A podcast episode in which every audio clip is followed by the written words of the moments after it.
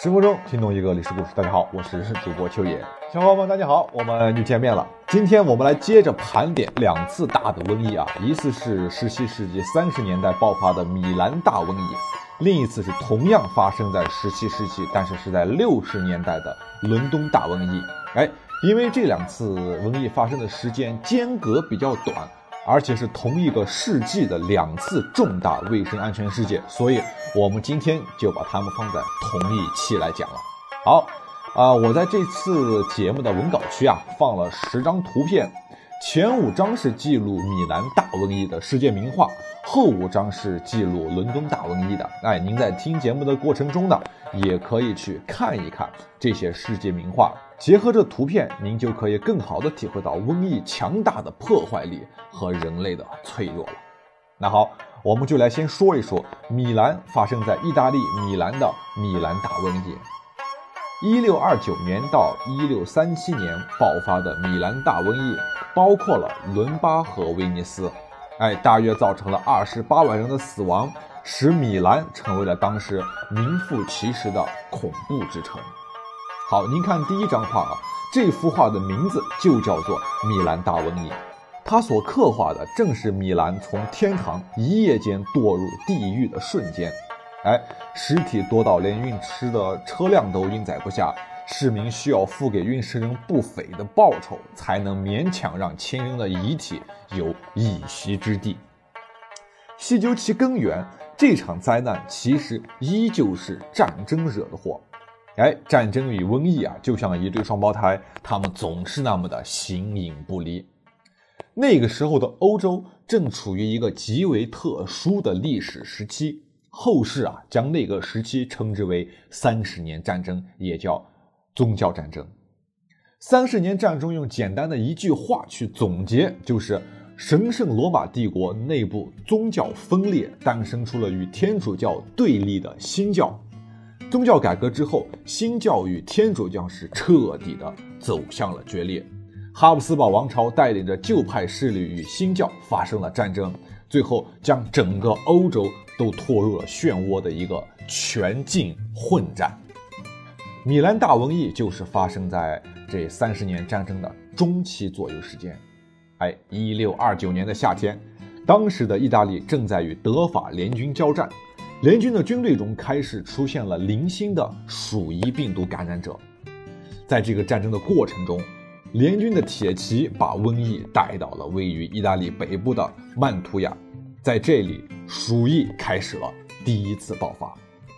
这个期间呢，威尼斯的部队也感染上了病毒，随着行军，他们把瘟疫也传播到了意大利的中部和北部地区。几个月之后，一六二九年的十月。瘟疫蔓延到了意大利伦巴底地区的商业中心米兰城。当疫情初次抵达米兰之时啊，当地政府起初迅速地启动了教科书版标准的疫病防御措施，包括及时的医护资源、严格的隔离和检疫，以及限制士兵和货物的出入境等等等等。这些措施的效果，我们回过头来看，那是相当完美的。没有太多的人当时感染鼠疫病毒，有的资料中还说到，政府每天都有组织人在四处消毒。哎，在最初的几个月内，对米兰是几乎没有什么影响力的。但是，到底是什么让这次看起来并没有杀伤力的流行病毒，发展到了最后足以被记入史册的超级大瘟疫？这一次都起源于一场狂欢节。因为米兰的防御措施做的是几乎完美，再加上当时的天气不错，战争的规模也没有继续扩大，所以一切看着都在向好的一方面所发展。所以当时的米兰城人民们啊，放松了警惕。在这样的前提下，大家决定提前庆祝一下疫情的结束。于是，在一六三零年的春天，人们在米兰举办了一场空前浩大的狂欢节。每年的三月啊，其实欧洲的国家几乎都有办狂欢节的，还有嘉年华，这个是他们的传统，一直到现在，每年的三月四号左右都会有这样的节目。但是米兰的这场狂欢节，它很快的变成了一场悲剧。由于啊，人员的聚集又缺乏防御措施，静悄悄的瘟疫在人们的交叉感染下迅速引爆了米兰这座城市，彻底粉碎了之前医护人员所做的一切努力。直到最后，米兰最终为这场狂欢节付出了极为惨重的代价，那就是大约有六万人死于这一场瘟疫。当时的意大利米兰这座城市人口大约有十三万人，死了六万人。您简单计算一下就能发现，有一半人死去了。哎，这一次的狂欢节几乎毁掉了米兰这座城市。在几乎快要毁掉了米兰这座城市之后，瘟疫还没罢休。它继续往意大利的其他主要城市传播，因为这个时候人们已经难以控制它了。位于伦巴第东部地区的威尼斯共和国，疫情流行的情况也是非常严重。哎，威尼斯当初的人口为十四万，然后被感染的人口，您猜有多少？足足四点六万。西方的历史学家认为，正是这场瘟疫。造成了威尼斯彻底的衰落，这个不仅仅表现在商业方面，最终也使威尼斯在政治上开始走下坡路。教皇国所统治的博洛尼亚失去了一点五万的臣民，附近的摩德纳和帕马尔城也同样深受瘟疫的困扰。瘟疫还通过蒂罗尔进入了奥地利的西部。米兰大瘟疫爆发时。罗马的教皇乌尔班八世并没有采取有效的防御措施，使得当时的人们广受瘟疫的祸害。教廷的威严在这一次瘟疫中也深受打击。意大利人开始寻求祖国统一之路，以便未来用全国之力来应付这样的大型灾难。这个也算是在瘟疫中哈，在灾难中重获新生吧。我们再说说伦敦大瘟疫。伦敦大瘟疫是英国本土最后一次大型的鼠疫传播。此前，在1636年及1625年两年间发生过两次，分别夺去了一万和三万五千人的性命。当时的英国鼠疫爆发普遍被认为是由荷兰人带入的。哎，因为该地从1599年起就多次出现过鼠疫疫情。最初进入英国的祸根啊，病源可能就是从那些阿姆斯特丹开出的运送棉花的商船，而阿姆斯特丹本身在1663年到1664年同样遭受鼠疫的蹂躏，哎，死亡民众不少于五万人。伦敦外围码头以及圣贾尔斯教区首先遭殃，这两处地方生活的大多是穷苦的百姓和工人。哎，这些穷苦的工人便成为了属于肆虐的第一批牺牲者。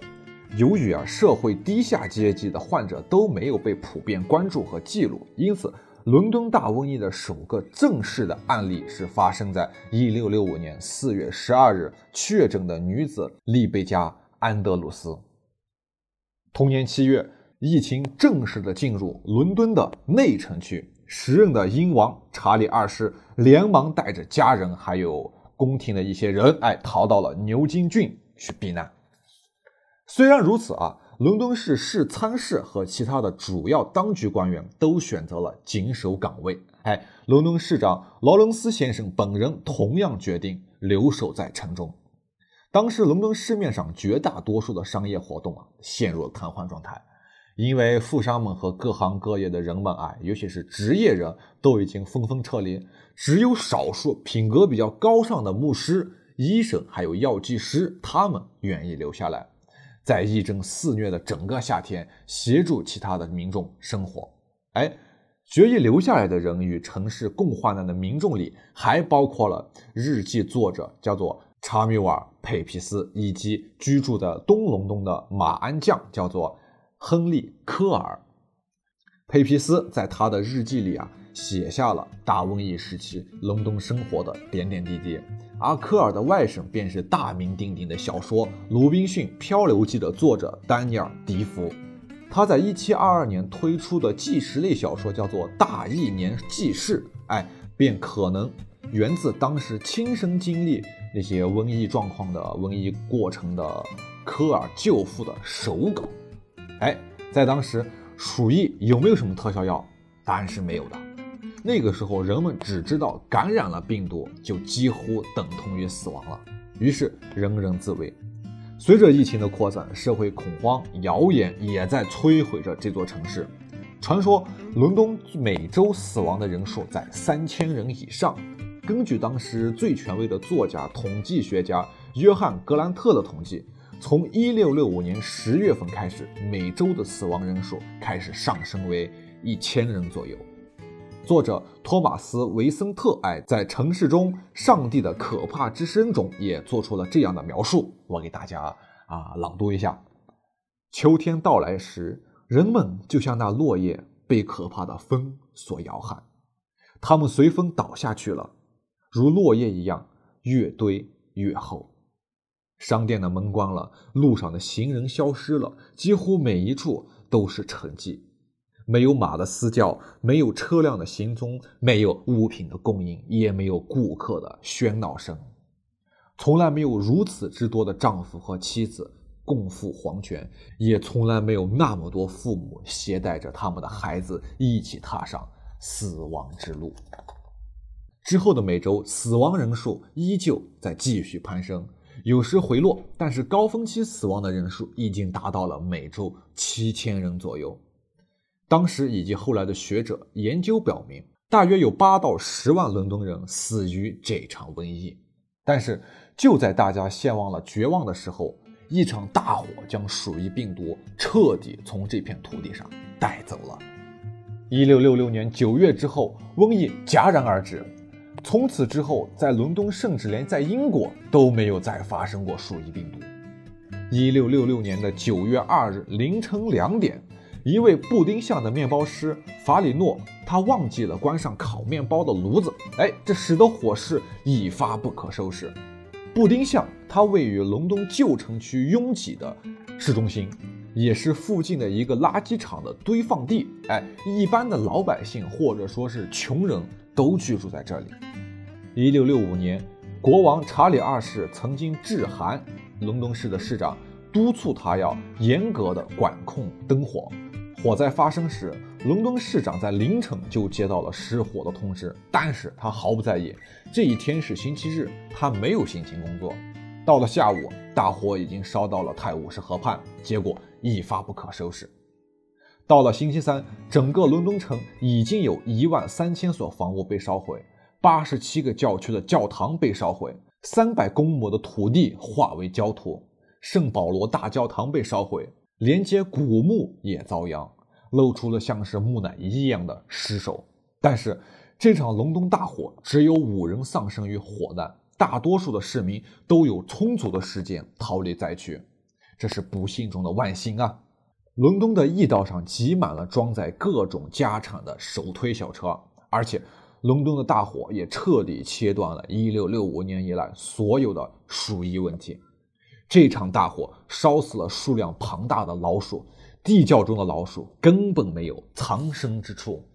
有学者称，那是一场阴谋的大火，可以一举多得，既能烧毁贫民区，因为穷人是主要的感染者。那个时候的瘟疫鼠疫又被叫做穷人病，同时，这场大火还能栽赃天主教。总之，无论怎么样吧，最后这场大火，哎，烧掉了一半的伦敦城。贫民区质量低劣的房子几乎是所剩无几，藏匿在贫民窟中的老鼠也被烧得一干二净。重建的伦敦城使用的主要是石材，而不是中世纪遗留下来的木材。老鼠的栖身之所，那么从此开始也再没有了，所以鼠疫也再没有发生。伦敦的大火对于鼠疫的消失，这个无疑是有意义的，而且可能意义重大。但是，伦敦人为防疫所付出的行动，同样也是不能抹杀的。虽然鼠疫的发生有时伴随着啊生物学、医学等等学科的原因，但是它的蔓延的确与人文、社会和环境都紧密的连接在一起。好嘞，这就是今天的节目，咱们下期不见不散。